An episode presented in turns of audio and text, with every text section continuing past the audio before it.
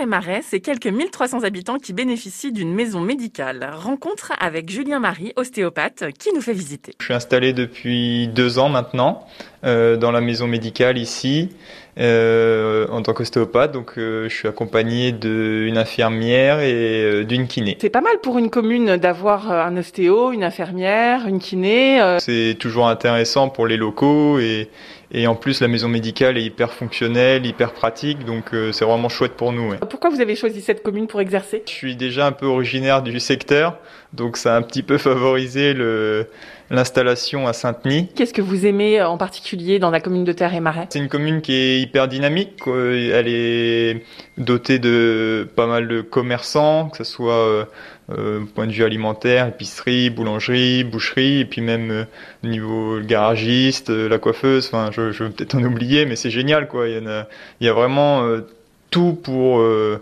bah, pour bien vivre entre guillemets, quoi.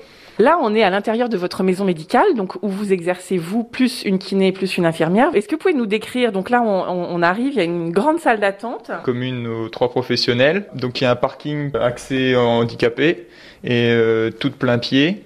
Et donc après voilà, il y a les trois locaux euh, différents. Donc euh, à droite la kiné, en face l'infirmière et puis euh, tout à gauche euh, mon cabinet à moi. On va regarder un peu chez vous? Il y a le bureau à l'entrée, puis après euh, donc le- la table. Donc c'est assez minimaliste, hein, il n'y a pas besoin d'énormément de, matériel parce qu'après c'est essentiellement avec euh, avec mes mains que je travaille, voilà. Est-ce que les habitants de Terre et Marais euh, consultent euh, l'ostéo, vu que c'est quand même un petit peu nouveau comme profession? J'ai une population un peu euh, diverse et ça va du bébé de quelques mois à la personne âgée de 90 ans qui va encore faire son jardin. Enfin, c'est aussi le côté sympa du métier. Vous faites craquer les dos? Ça, c'est la fameuse question qui fait peur à tout le monde. C'est suivant les personnes, suivant le, le- les cas. Enfin, il y a des fois, je vais pas faire craquer parce que c'est pas raisonnable. Et puis des fois, bah, ouais, il y a besoin, donc euh, euh, on le fait. Ça soulage un peu, non? Oui, bah oui, oui. Bah après, c'est c'est pareil. Il y a des personnes qui sont complètement réticentes et dans ce cas-là, faut respecter le, le choix du patient et, et pas forcer un traitement.